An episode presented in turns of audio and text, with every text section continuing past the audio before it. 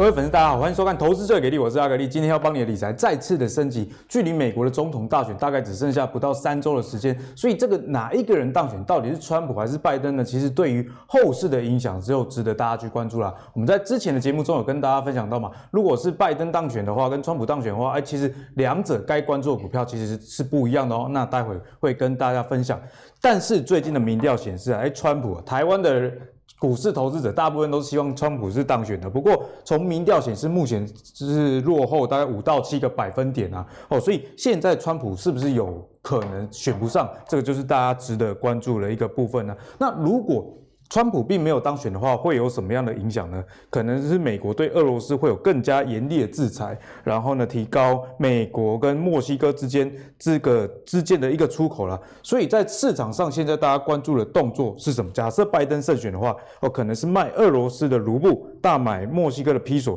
所以可以看到，最近的披索过去三个月其实升值有六 percent 这样的一个空间。那在股市方面又该关注什么呢？大家知道吗？其实川普走的是一个。比较保护美国的政策，如果拜登当选的话，他是比较会回归到全球正常的一个贸易的一个规则，所以大家就会觉得说，哎，各个跟民主党政策比较相关的一些绿色科技股啊，或者是贸易相关的股票，其实呢，它的表现可能是会比较好的。所以在美国总统的大选是非常值得我们去关注，不管是谁当选，对股市虽然都有不错的影响，但是呢，到底是哪一个类群会比较好，就是。大家要值得去思考的地方。那我们最近可以看到，其实台股的修正已经告一个段落嘛。目前至少是看到止缓这样的一个现象。那在国庆连假前，其实外资也是大买这样的一个情况哦。那截至到目前为止，外资已经是连续六买了。然后近五日的买超，阿格力有帮大家统计啦。外资到底在买什么呢？除了第一名，我们之前有跟大家讲了，元大台湾五十反一以外。那第二三名，而到底人买什么？其实就是买台积电跟欣兴啊，哦，所以这些 PCB 以及跟 iPhone 新机相关的台积电，其实是这一波外资买超非常非常多的一个股票。那反向来看，外资卖什么？其实目前卖的第一名反而是联电哦，所以我们可以看到说，在今天早盘，其实联电这两天股价相对于台积电是比较弱势。那原因是什么？原因就是来自于说外资的一个卖超。那金融股的部分，我们可以看到，其实也是卖超蛮多的。相信这是大家比较关注的部分，像是元大金啊、玉山金跟永丰金，分别都是在前十大卖超之内。所以，如果持有金融股的朋友，记得看我们上一集哦，就是丁彦军跟上流哥有很完整对金融股的一个论述。我觉得金融股毕竟比较是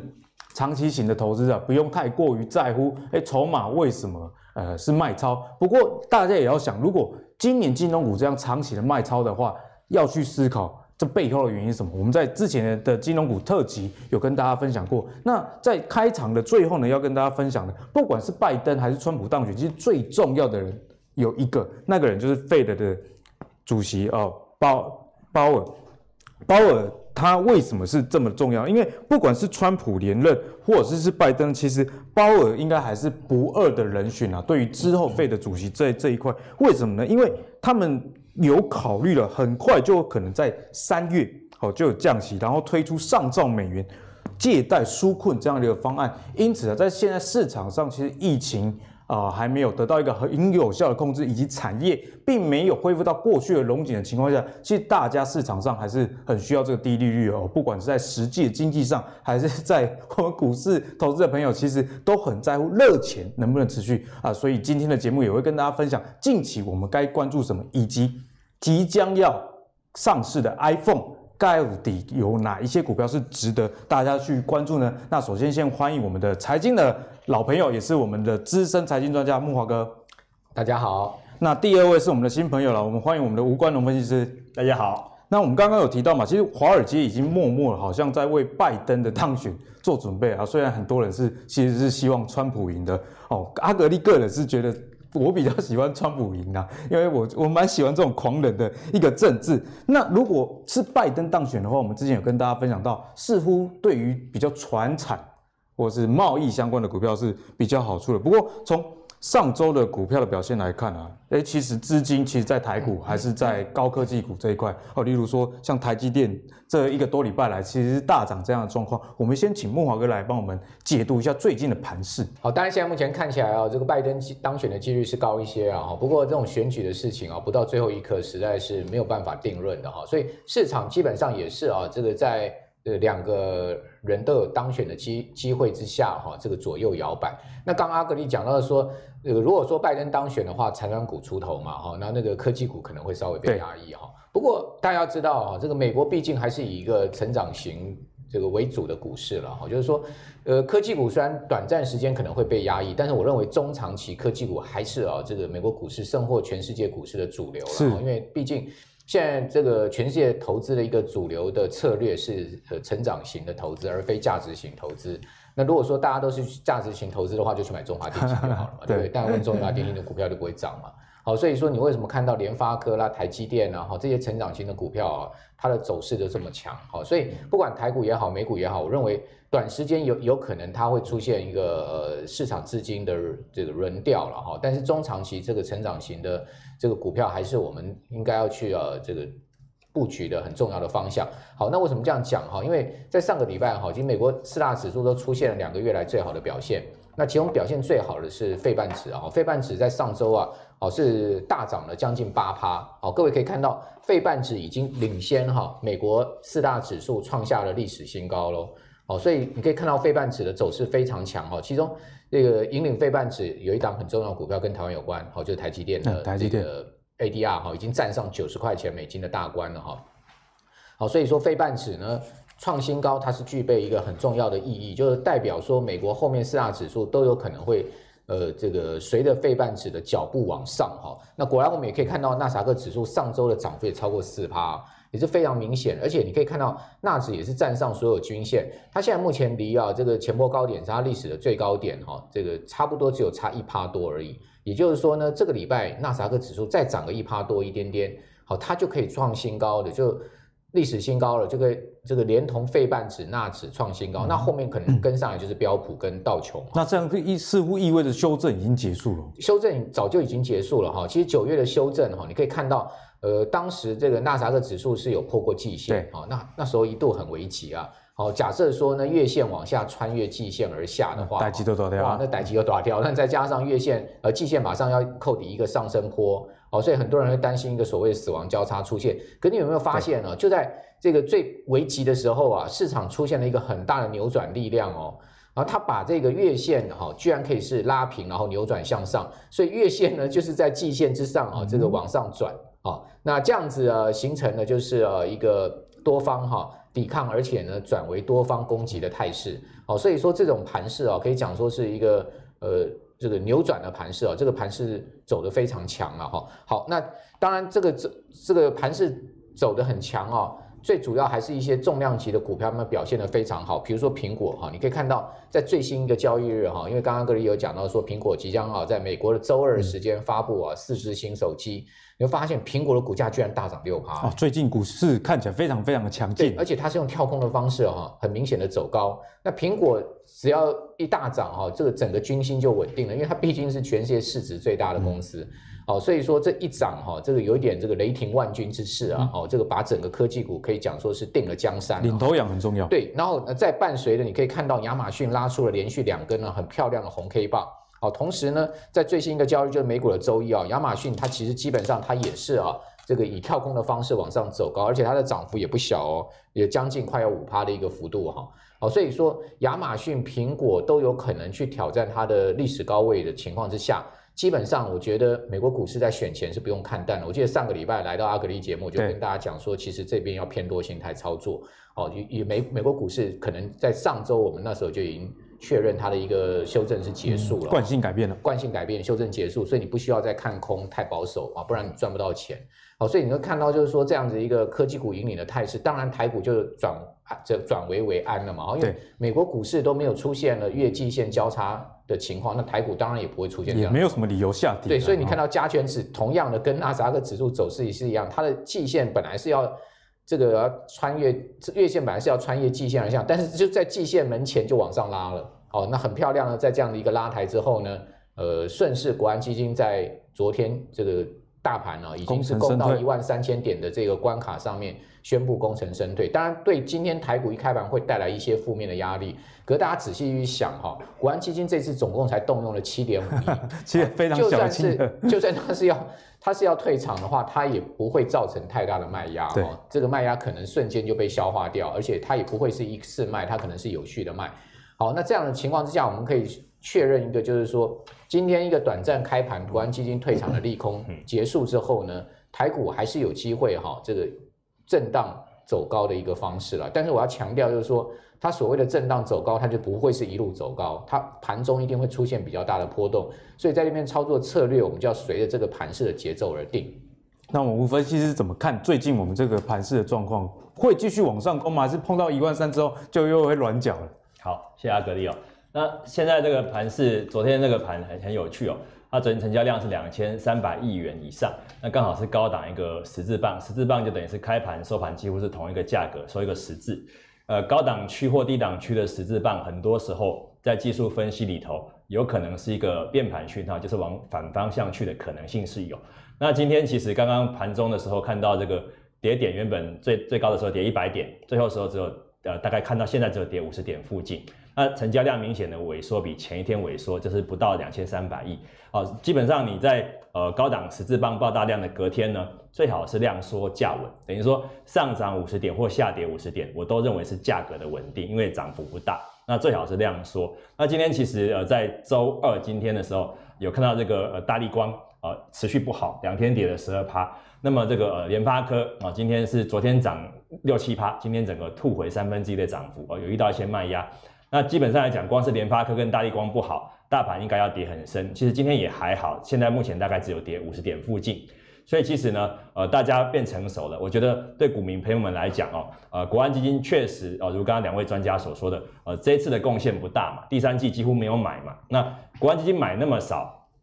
所以相对的，它不在场内所造成的负面干扰，应该也会越来越低。这一点我觉得对台湾的投资人来讲，也是一个震撼教育。可能是有雷声，可是不见得会造成很大的这个呃负面的干扰。所以暂时看起来还是一个中性的一个格局。其实国安在今年以来，其实一直都是我觉得安定军心的功能啊。你说之前买买。这个几亿其实也不是太大的一个金额嘛，对不对？那最近有哪一些个股是值得我们要该去关注的？联发跟台积电，那我我特别提醒的是这个台积电部分哦。台积电部分我们可以看到这个线图哦，它基本上它在这个呃每季配息，这是一个很好的情况呃，当你变成季配息的时候呢，很容易填息。如果你是年配息，就没有那么容易填息。那变成季配息的时候会很容易填息。这次也花了很多的时间。啊，花了两周的时间才勉强要填息，当然是遇到盘势在一万三附近有所震荡，大家心存观望。那不过实际上来讲，纯粹就台积电的线图来讲呢，哦，这地方是一个多头排列，啊，多头多头格局没有变的，季线是不断往上的，最近碰到季线又持续往上。那我们看到它整整体而言，在上涨过程中，最可喜可贺的是，在填息过程中，它的这个成交量是愿意释放出来的哦，这个在。相对的位置是往上涨的过程中，你成交量愿意释放出来，搭配这个技术指标，像 MACD，它这个绿色的不断收缴，变成是红色的柱状体。现在看起来，这个台积电来讲呢，虽然是高档，因为有季线支撑，加上说 MACD 在收敛往上要扩散，一旦这个地方再补量上攻的话，其实我觉得对指数而言要过一万三，并不是一件很困难的事情。先化解。国安基金退场造成的一天两天或者是一周的心理的压力，先把它化解掉。等等等到成功化解掉的时候呢，我觉得市场还是会关注龙头股票。那么联发科跟台积电还会是一个重中之重被观察的重点指标。我们一开始讲到外资最近在买什么？外资最近我们刚刚看到买台积电嘛，买欣兴。那台积电相信大家就已经比较熟了哦，就是诶苹果新的 iPhone A 十四处理器这个五纳米，其实包下台积电三分之二一个产能。所以台积电股价最近为什么这么强势？其实大家也可想而知。那另外在 PCB 这一块，吴分析师有没有一些观察可以分享给我们？好，那 PCB 当然这个呃，今年是宅经济的很重要的一年哦。这个百年疫情，这是呃世世界上所罕见的，大家难得遇到这么严重的事情，是几乎有人形容这叫呃第三次的世界大战，因为全世界在虽然没有这个动刀动枪的情况下，莫名其妙又死了那么多人。那当然是疫情的关系哦，那但是也连带着让宅经济的概念整个扩散出来，像世界首富哦，亚马逊、贝佐斯，人家也是搞宅经济变成世界首富的哦，那这是加分的。那宅经济会影响到的是谁？啊，就是五 G 相关的建构啊，整个各方面相关的。那五 G 最重要的一块拼图啊，落在台湾啊，因为就是 ABF 载板啊，三雄，我们不管是呃景硕、南电、新兴啊，欣兴整个市占率是这个名列前茅的。所以说，在五 G 相关里头，这个 ABF 载板有重要性的情况下，你要看的是呃市场的认同度有没有上来。像我观察最近几个重点哦，像在这个呃过去一个月。这个太阳能、风电相关股票大涨特涨的时候，那其实呃这个 PCB 相关股票有些闷闷的，不太涨不太动了。不管像之前很很夯的新南向嘛、新兴、呃景硕、南电、金像电，就稍微没有在在大涨了。可是我有观察到另外一个重点，就是呃不管是法人而言或市场的声音而言，对他们这个目标价格啊、呃、之前有调升，在一个多月前有调升，那个时候股价是好的，对，但是还没达到人家调升的目标价，那稍微休息了。但是在休息过程中，却也没有看到任何的外资或者是啊、呃、重要的研究机构把这个目标价格往下调。基本上，它如果价格不如预期的话，也可能人家会往下调，负面声音会跑出来。结果也没有，代表一件事情，代表呃法人呐、啊、呃研究机构对于他们的看法，还是认为说呃符合之前的预期。所以相比之下呢，现在股价比一个多月前其实有稍微修正。那第二个呃目标价都有往上看，不管是新兴、南电、金象电，像。呃，星星有有人看九十几块，有人看一百块，也有看一五五。那南电有看这个一百五，也有看两百。那金像电有人看六十，也有人看六十六。那现在相比都还有这个两成甚至三成的这个成长空间在股价方面。所以在 ABF 载板，我认为说五 G 这是不用多说的了啊。那整个这个 PCB 相关的应用性呢，我觉得说呃这地方我还是看好相关的。那我们可以看一下这个整个呃这个 ABF 载板的部分在这啊。这是欣兴的线图，让大家用线图来看一下啊。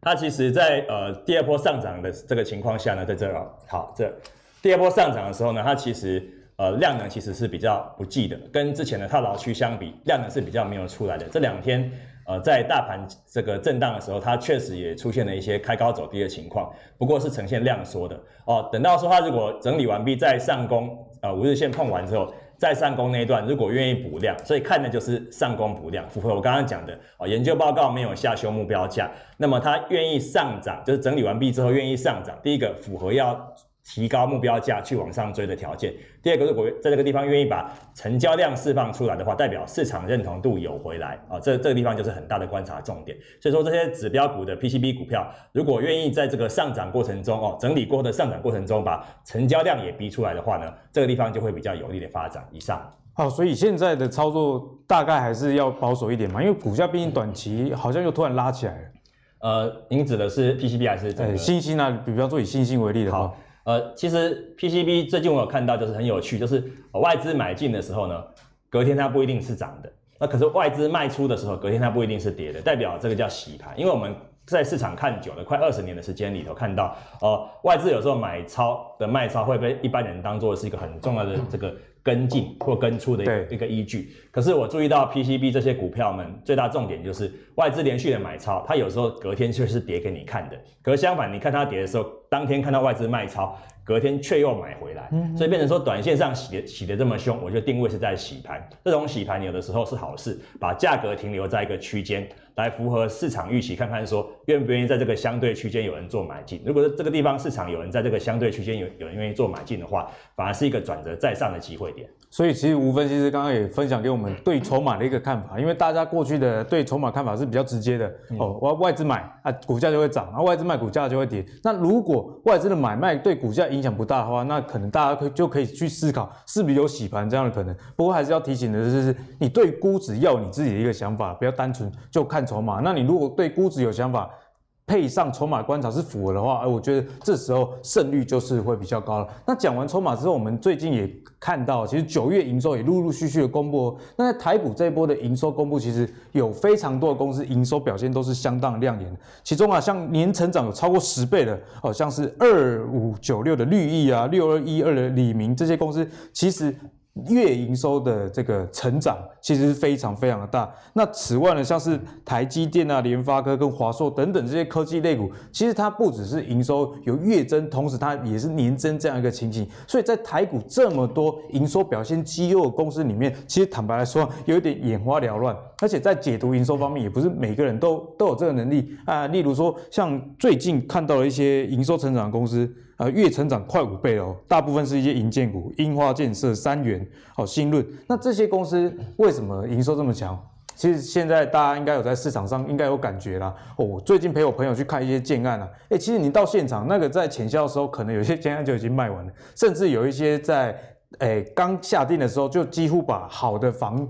型格局的全部都抢光了，所以银建类股啊，这个营收可能是比比较一次性的，所以在解读营收上，我们该怎么样来从中寻宝？木华哥，好，那银建的营收暴增有可能是一次性入账的关系哈，所以我们观察是一个稳定性哦，或是说一个成长性、趋势性是为主哈。那这个九月营收，上市柜公司总共有一百四十三家创历史新高，其实这个是今年来这个最好的一个数字啊。那同时呢，也是连续三个月哈，九月营收，呃，这个月营收呢是超过三兆台币，所以可见啊，台湾这个现在目前上市公司的接单情况哈，出货情况都都蛮畅旺的哈。对，好，那所以在这样的状况之下，我们就去观察这一百四十三家创新高到底它是坐落在什么族群？其中有一个族群非常明显，就是所谓的半导体族群。嗯，半导体业绩好，台积电哈，它的九月营收一千两百七十五点八五亿哈，是创下历史新高哦。而且呢，它今年前九月的营收啊，这个年比的增幅高达将近三成，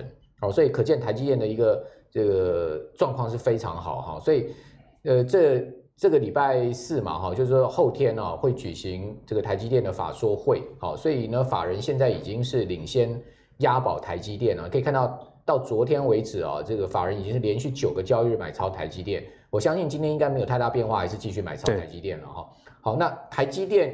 呃，十呃十五号的法说会释出来的讯息呢，一定不会差的。好，所以在这样的状况之下呢，台积电会变成是呃引领大盘一档非常重要的股票。那我们也看到台积电昨天收盘四百六十块，它不但填息，这十五个交易日就填息哈，而且呢，它也是创下历史新高收盘。啊，所以我个人是蛮看好这个整个半导体族群啊，包括 IC 设计啊。这台积电整个供应链的目前的一个情况，好，那所以这是一档哈，我们可以去注意一个族群性，好，那另外一个族群性呢，很明显的就是在上个礼拜我来节目有跟大家提到的 MOSFET 这个族群，好，各位可以看到 MOSFET 这个族群啊，包括像是呃捷力啦、大中跟富鼎啊，他们的九月营收同样都创历史新高，年增都在两成以上，甚至到六成，对，像富鼎最。最最最明显的一个营收增幅呢，将近六成哈。那大中跟捷力也都有两成左右的一个营收增幅啊。所以说，MOSFET 这个族群的族群性很明显，表现非常好。所以我们在一般看营收，就像阿德里讲的说，我们可能眼花缭乱，不到底不知道到底怎么去抓。我会建议大家去抓这个创新高的族群，那同时看这个创新高族群里面有什么样的族群性。所以我我刚刚有跟各位讲，半导体里面，哦，这个基本上有四呃四十几家，连同 IC 设计。哦，它是创下历史新高。其实 MOSFET 基本上也是一个半导体族群哈，没错。它的这个产品是要投投这个八寸晶圆。那现在目前八寸晶圆很满，哦，所以说呢，产能要增加的可能性不高。所以以现在目前我们可以看到它的一个营收增增长的情况来看，代表它的这个订单是接得很满，哈，甚至缺货，甚至是涨价的一个情况才有可能。使得营收生意非常好，对，使得营收如此的这个明显的增长，好，所以我们看到这呃富鼎的这个股价的走势图，你就可以发现，哇，这个富鼎这一波走势是非常强悍的哈，它的股价是一路向上突破，向上创高的，那直到今天它还在往上突破，往上创高，各位可以看，我记得我上个礼拜来阿格力节目时候，哦，有特别提到富鼎，提到富鼎哈，那富鼎呃上周全周是持续啊往上突破创创破段新高，这个礼拜。两个交易，它还是继续在往上，好，所以这这种呃有族群性的股票，好，引领富鼎的一个涨势，引领了大中跟捷力啊，当然捷力的一个走势是比较弱一点哈，那大中是居次了哈，对，那另外尼克森呃相对而言它的基本面没有那么好，但是它也会被整个族群性带上来，所以我倒是觉得大家可以去注意一下哈，这个整个半导体族群啊，啊，甚至 MOSFET 这个族群，另外呃相对比较差的呢，当然就是光学。相关的股票哈，你可以看到大立光股价破底啊，玉晶光股价也几乎要破底哦。那大立光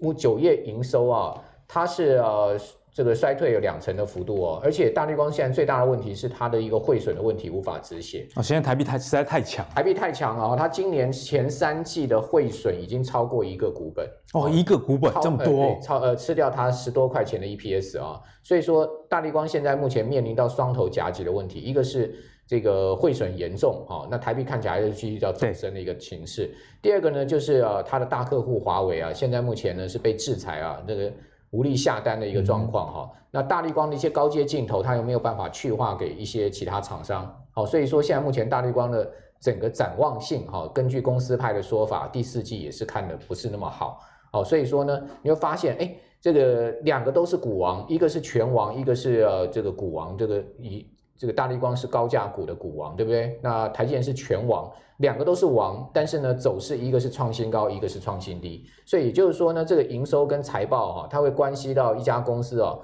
非常重要的一个股价的一个趋势跟方向，我们不不可轻忽了。好，所以说呃，整个九月营收，我觉得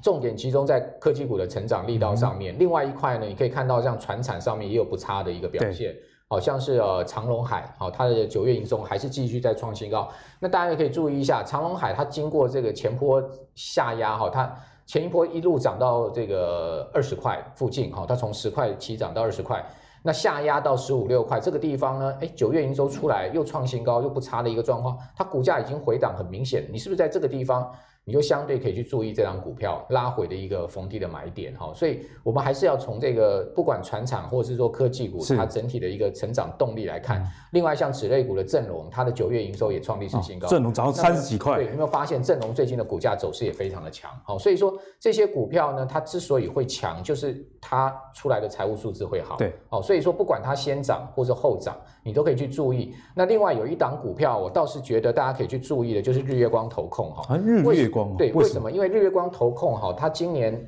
这个上半年的 EPS 已经二点五元了哈，跟去年比起来，它是不不毫不逊色的一个状况哈。那今年预估日月光投控赚到五块钱的 EPS 也没有太大的问题。好，那现在目前整个封测，据我的了解是接单是满到爆的情况，满到爆。对，封测是满到爆，因为你想看嘛，整个。整个 IC IC 的一个这个出货很畅旺哈，那台积电接单啊，联电接单这么畅旺的情况之下，封测怎么会差？其实都是联动的，对，它是一个上下游的关系，所以封测现在目前有华为转单的一个情势啊，现在目前封测的整个状况可以讲得非常好。对，哦，那我们从它的财务数字也看到，这个月光投控公布出来九月营收创历史新高，可是各位有没有发现哈？日月光投控的股价呢，居然从八十块压回到六十块。对啊，最近股价非常疲软，为什么会这样？对，所以说如果它没有潜在利空的话，好，当然它的利空就是说啊，台积电将来也要去进入到高阶封测了。是。但是我是觉得利基面上不同，哦，台积电也不可能全部去吃掉封测这一块市场。对。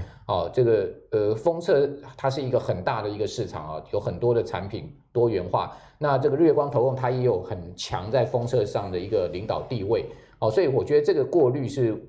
多担心的了哈，嗯、但市场也有这个过滤也没有错了。哦，那它的股价呢，从八十块压回到六十块，以它现在目前的本益比来推估的话，是非常，我认为是非常合理的价位了。不能讲很便宜，但是是非常合理的价位。所以我觉得有时候股票我们要去买在一个很超值的地方。相对你在这边慢慢，因为你会发现它不涨，不涨没有关系，你慢慢布局，它终究有一天会还回它这个这个公道，市场股价股价相对哈，它应该有的一个价位的地方哈，所以我觉得你如果说你相对你觉得说很多半导体的股票已经涨很多了，那你可以去研究一下我我讲的现在这档日月光投控这档股票。所以从营收的公布，其实真的很值得大家去挖宝。那挖宝大家。会说嘛啊，营收好的股票那么多不飒飒。不过我相信慕驊哥刚刚给大家分享非常的清楚啊。首先第一点就是，哎，风向很重要啊。比方说现在是哪个产业哈啊？慕驊哥刚刚有提到好，像不是半导体啊，或者是 MOSFET 这些的族群。所以你看到一个族群的营收如果都不错的话，至少确认哎这个趋势是对的，而不是单一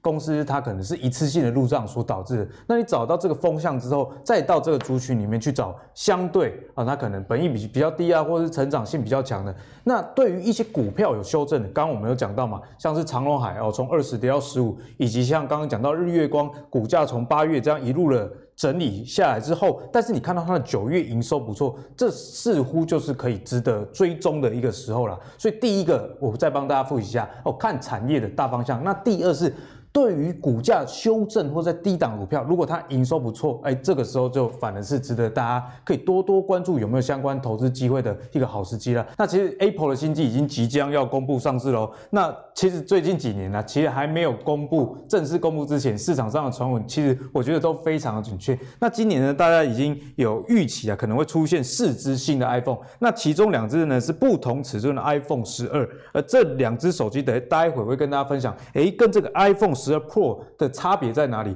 哦？所以十二的 Pro 其实也是跟过去一样有两种尺寸，一个是六点一寸的，那另外一支是六点七寸。那售价大概是从台币两万到三万二不等。不过这个是美国美金的一个定价，通常台湾会贵个几千块。但是跟过去的 iPhone 比起来，我觉得售价似乎也是有比较便宜，而且规格当然是越来越好了。我们先来看一下 iPhone 十二的规格。到底是差在哪里？在十二的部分有分十二 mini 嘛，就是五点四寸的 OLED 的荧幕。那 iPhone 十二也是六点一寸的 OLED 荧幕。哎，我觉得这点不错，因为在去年的 i 十一啊，其实他们的面板才只是用 LCD 的，并没有用到 OLED 这么高阶的一个面板。然后，所以我觉得这个是大家可能会想要去换机的一个主要的原因。那重点是这个 A 十四处理器，我们刚刚有跟大家分享到。台积电为什么股价那么强，展望那么好？因为这 A 十四处理器是用台积电五纳米的一个制程，那其中台积电五纳米的制程呢，光是这个 A 十四处理器就包下三分之二的产能，所以大家预期啊，在 iPhone 十二 Pro 这个是有五 G。的一个规格的情况下，如果真的带动近几年 iPhone 一波很大的换机潮的话，这个五纳米的 A 十四处理器对于台积电业绩的贡献可能会比预期的还要高哦。所以这个 i 十二跟 iPhone 十二的 Pro，相信对相关的苹果概念股都是不错的一个状况。我们可以看一下有哪一些股票。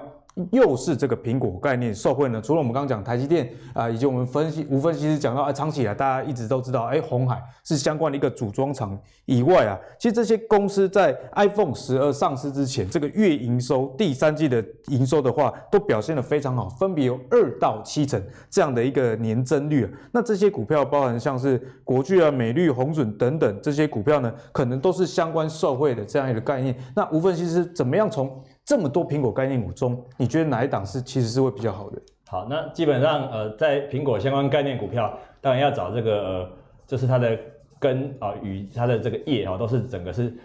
正正统军的正规军的。那最大的正规军，我觉得就这其中有几名啊，一个是 PCB 的龙头，我觉得臻鼎是其中一个重要的一环哦，因为臻鼎它也是这个鸿海相关公司的，还有它最近的表现就是呈现这个啊愿意撑盘，因为其实最近的盘势是除了这个。太阳能风电在拉抬之外，其实传产股有时候会拉走一些钱，但是在 PCB 股票的走势就比较呃参差不齐，并不是非常全面的。但是我有注意到 PCB 股票不涨则已，只要愿意上涨的时候，愿意带头领军的那个点火的人。大部分都有争顶的一份子哦，像今天大盘啊，今天是周二，大盘最多跌一百点，现在只跌大概三四十点的时候，其实有注意到呃真顶的情况是怎么样？它是持续撑在盘上的。对，那真真顶基本上来讲，它也是瓶盖股里头，呃，您刚刚讲到说营收表现是受惠的哦，那我会觉得说，呃，相关的股票，我们纯粹就它的技术线图来讲，它最近来讲刚好压制在这个重要的均线，那条均线其实。呃，目前的相关位置离现在股价其实只有一两块钱的落差哦。那今天的这个上涨是有量，这点很重要，因为大盘是属于国安基金退场之后的呃这个震撼教育的时候，这个时候因为有人出来撑盘，今天当然有很多股票出来撑盘，包括像华邦电，它也有转强哦，第一轮也有转强哦，但是在臻鼎方面，今天却是上涨。而且带量的，而且重要是要挑战重要反压均线的，这一点居然很巧合的跟红海是在相关的，也被重要均线压制住。所以这地方有没有机会说，他们同属瓶盖股，又同属这个呃母子集团的这个公司，红海跟真鼎有机会一起上去呢？我觉得呃在 PCB 方面，我一定投真鼎一票的，这一点让大家做个参考留意。啊，所以在 PCB 部分，除了刚刚吴分析师提到信心以外，真鼎可能是这一波苹果概念股里面，对，你相对比较觉得值得大家去留意的一个公司啦。是，那提供给大家做参考。那近期。半导体的焦点，除了我们刚刚讲到瓶盖对这些半导体族群相关受惠这样的题材以外，其实还有一个大消息是值得大家去关注的。那同样的也是跟台积电今年很有关系的，就是 AMD 超微这家公司。大家知道，在过去啊，这个晶片市场其实 AMD 一直是远远落后 Intel 是老二。我还记得在我大学组电脑的时候。只有预算考量的情况下，你才会去买 AMD 的处理器啊，不然大部分的人如果预算足够哦，都是愿意花比较多的钱去买 Intel 的处理器，因为散热方面比较好。可是近几年来啊，AMD 其实是迎头赶上这样的局面，尤其在伺服器市场一个晶片部分，目前呢，他就宣布要砸下三百亿的美金哦，这是非常大一个金额，要来收购赛灵思这家公司。那这家公司是什么？其实。跟大家讲重点了，不重要。重点只是你知道说，它其实是 AMD 很大的一个竞争对手。我们来看一下市值的部分，其实这家公司也是蛮大的。AMD 的市值大概是在一千亿的美金，然后赛灵思是两百五十九亿美金。因此啊，这个收购案其实对于后市整个晶片市场的洗牌，以及台湾电子业的影响，我想其实是不小。那慕驊哥，我们该怎么样来观察 AMD 收购对手这样的一个资讯？好，那这个 AMD 收购赛灵思这件事情啊，这个。爆出来消息之后呢，当当天 AMD 的股价是下跌的，哦，然后反而是下跌。我记得 AMD 股价这个一开盘是跌了四趴多哈，那赛灵思一开盘是涨了十十十几趴，好，所以也就是说呢，市场是看好赛灵思 被 AMD 收购，而非看好 AMD 后面它的一个股价的走势哈，因为毕竟收购方基本上它会有重重大的资本支出啊，可能会对它的这个整个财务上面。造成一些压力，对，所以这个市场的反应是很正常的哦。但如果说这两家公司一旦合并的话，我觉得说对 AMD 后面的发展态势来讲，可以讲说是如虎添翼了哈。因为 AMD 有一个很大的对手啊，就是这个辉达，对，那辉达呢，这个最近也有大动作要去这个收购 ARM，啊，就合并 ARM，哦，所以说 AMD 看到辉达要合并 ARM 嘛，他当然心里也会急，急了，所以说他也要壮大他的这个声势，这个声势啊，跟阵容去。这个对抗这个 ARM 啊，因为它的竞争对手不只是只有 AMD，好，呃，不只是只有 Intel 啊，它还有这个辉达。好，那呃，基本上连接到台股的话，我觉得大家可以去注意哈，就是所谓的高速运算这个题材了哈，因为呃，毕竟不管是呃将来 Intel 也好，或是 AMD 也好，他们很重要的一个发展的重心呢，就是出 CPU 嫁接之之后的一个高速运算。所以你可以看到为什么这个最近这一两年来啊。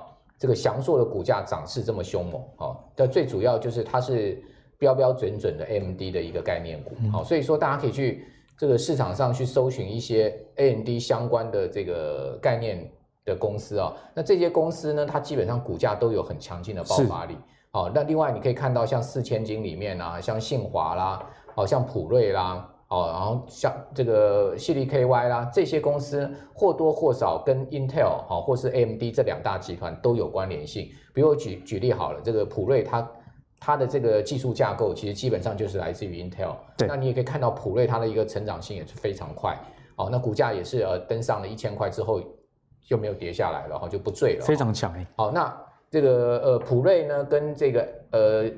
普瑞跟翔硕呢，他们都卡到这个高速运算这一块。好，那另外呢，你可以看到像信华哦，它也是考卡到这个所谓的联网这一块的远端的一个相关晶片。好，那矽力 KY 呢，则是卡到了所谓的电源管理 IC 这一个非常热门的产品。是，哦，那所以这整个 overall 下来哦，我觉得说台湾的相关的 IC 设计公司呢，在这一波的这个国际的这个 IC 设计大厂合并的情况之下。他们都会受惠，好，所以说各位可以去注意那些呃今年以来啊成长非常快速的公司，而且他们的营收盈余很明显在往上走，同时股价也很攀高的这些公司，明年他们持续的趋势，假设说他们的股价呢。呃，不不不不出现了一个空头走势的话，我觉得他们只要是波段回档哦，你就可以注意逢低的买点。比如我一个举一个例子好了，信华，嗯，信华前一波股价走势非常弱势，对不对？对，那你有发你有没有发现最近信华走得很强，它开始有转强？哎，你会发现矽力 KY 也是一样的，哦，它的这个股价居然在最近又创历史新高，它回下来之后。这个从两千块钱回到这个一千六七百块之后呢，哎，它又往上走高，又突破了两千块先前的历史的最高位置，就代表说这些千金股啊，似乎他们都不会结束他们的一个多头走势，后面可能还有行情。所以我觉得说，我们回归到台股的投资面上，你可以去特别注意这个几几大的一个 IC 千金、IC 设计千金股呢，我认为会是这些呃国际 IC 设设计大厂合并下面，他们相对会受惠的族群。所以刚刚慕驊哥其实帮我们解释得非常清楚了，在国际大厂这些晶片厂整并之下，其实原本比方说它是属于 AMD 阵营的，那 AMD 花这么多资本支出，毕竟是 AMD 的事嘛，那 AMD 的规模扩大之后，它的一些盟军，也就是台股的这些公司，势必就会受惠了。那如果你想要追逐这些成长型的公司，什么样的时候才是一个比较好的参考买点呢？那刚刚慕驊哥也有跟我们分享嘛，你在上涨的过程中，如果回档，比方说碰到月线、季线等等的有强力的支撑，那这时或许是你可以考虑开始配置一点的一个时候了。那吴分析师最后可不可以帮我们来探讨一下这个全世界这个 AMD 啊，或者 Intel 这些晶片厂的一个动向对于台湾电子业的一个影响？呃，基本上 AMD 它是另外一个大厂啊，大家只注意到台湾跟 Apple 之间的关系，AMD 也是相当重要的一环哦。那其实刚刚木华哥也讲得很清楚，其实里头有一些就是木华哥之前特别提醒的，像这个捷力、大众这些就是 MOSFET 概念股，它是直接受惠的。是，台积电也是啊，台积电是始终台湾最看好。另外补充有一。有一个族群的一个龙头，它其实是偏散热的龙头之一，它是那个剑策三六五三的剑策。剑策，对，它目前的股价其实在相对高档附近，但是我有留意到它一个情况就是。它不见得会跟整个散热一起同步进出，它等于就是它是是龙头，有的时候拥有它龙头这个鹤立鸡群的这个比较走自己的路，对，走自己的路。有时候它涨它的族群，其他不不一定会跟，但它自己在走强的时候，对整个情势又是会是呈呈现带动的。甚至电子股不好的时候，你看到剑剑测有时候是一枝独秀的。那基本上像这种股票来讲呢，我觉得就是呃有符合刚刚两位专家所讲的。成长股票啊，成长股票是现在大家最重视的。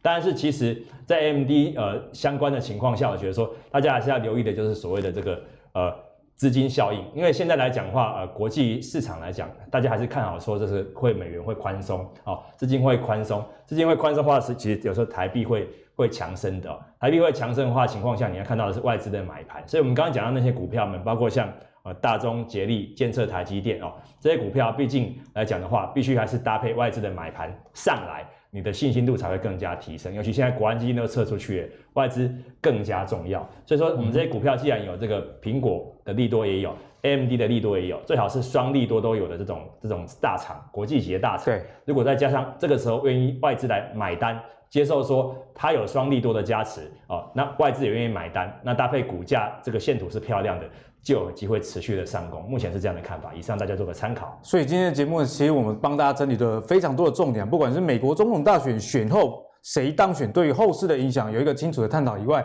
，Apple 的新机其实相关的社会族群，像是台积电啊这些公司，其实也蛮值得大家做深入的一个功课的研究。那如果你喜欢阿格力的投资最给力的话，请记得到 Facebook 跟 YouTube 以及现在最流行的 Podcast 订阅投资最给力。我们下次见，拜拜。